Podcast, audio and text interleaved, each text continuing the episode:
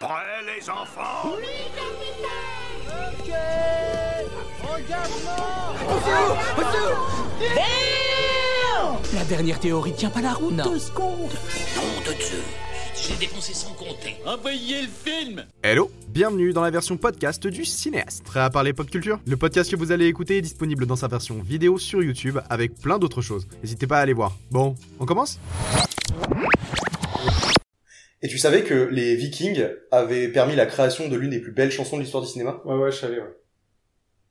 Ah, ok. Bon, vas-y, rembobine. Les Vikings, c'est un peuple scandinave d'explorateurs et de commerçants qui vivaient au nord entre le 8e et le 11e siècle. Je pense que j'ai pas besoin d'expliciter sur leur peuple bien longtemps, vu tous les films, les séries et autres jeux qui ont vu le jour et qui parlent d'eux. euh. D'ailleurs, c'est à leur époque que se déroule le dernier Assassin's Creed. Tu le savais? Je m'en fous. Abrège. Vers l'an 1200, un moine historien danois du nom de Saxo Grammaticus retranscrit un livre nommé Gestes des Danois. Il contient des récits, des légendes scandinaves qui, de nos jours, sont considérées comme un témoignage majeur de la mythologie nordique. Parmi ces légendes, il y a celle du roi Orvandil, assassiné par son frère, qui s'empare alors du trône, tandis que le prince réussit à s'échapper pour éviter la mort. Une histoire un peu complexe, d'autant plus que c'est en danois, mais qui va se retransmettre dans plusieurs cultures jusqu'à devenir extrêmement connue. Extrêmement.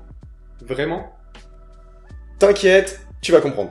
En 1570, François de Belforest adapte la légende de Saxo sous forme de pièce de théâtre. Et alors il connaît un grand succès au point de voir de nombreuses représentations durant des années et même traduite en anglais. À l'époque nommée Histoire tragique, la pièce évolue pour se faire connaître par la suite sous le nom de Ur Hamlet. Au début des années 1600, c'est un grand dramaturge et écrivain britannique qui va s'inspirer du récit et de ses thématiques pour écrire sa version de l'histoire, du moins on pense. On pense. Donc ça se tu me racontes que des conneries. Non, mais c'est un peu flou en fait. C'est juste que on sait que ça vient de là l'inspiration, mais on sait pas de quelle version exactement. Ouais, bah vérifie tes sources quand même.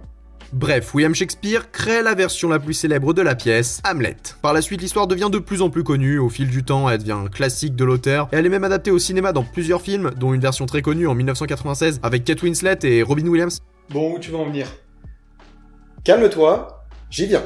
Dans les années 50, un mangaka japonais nommé Osamu Tezuka commence la publication du shonen Janguru Taitei, ou en français, Le Roi Léo. Le Roi Léo, ça raconte l'histoire d'un lionceau qui assiste à l'assassinat de son père et qui, en apprenant à devenir adulte, devra assurer sa succession. Il est ensuite adapté en animé et en film d'animation. Les similitudes avec Hamlet sont très très légères, mais on retrouve quelques-unes des thématiques de base réadaptées pour le format. Et pourtant, c'est en reprenant le travail de Tezuka et en forçant légèrement sur l'histoire de l'œuvre de Shakespeare qu'un tout petit studio d'animation américain va créer une véritable masterclass.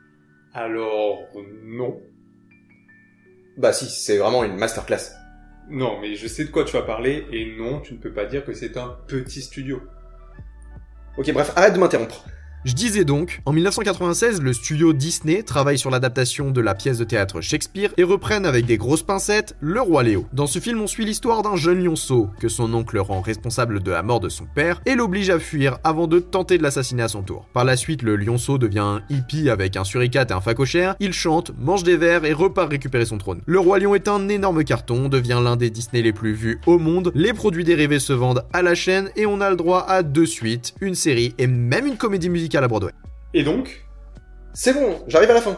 L'un des points capitaux du succès de ce film, c'est que, comme pour la plupart des Disney, on peut entendre des chansons. Et pour ce film-là, les chansons sont vraiment incroyables. Elles deviennent rapidement très très célèbres et parmi la longue liste de classiques, il y en a une qui l'est bien plus. Pour ce film, Disney a fait appel à l'un des plus grands artistes britanniques de sa génération pour participer à la bande son. C'est comme ça que Sir Elton John en est venu à composer la chanson mondialement connue et qui est considérée pour beaucoup, dont moi, comme la plus belle chanson de l'histoire du cinéma, Can You Feel the Love Tonight? C'est quand même fou de se dire que sans les légendes d'un peuple du 8 siècle, on aurait peut-être jamais entendu une chanson aussi belle dans un film.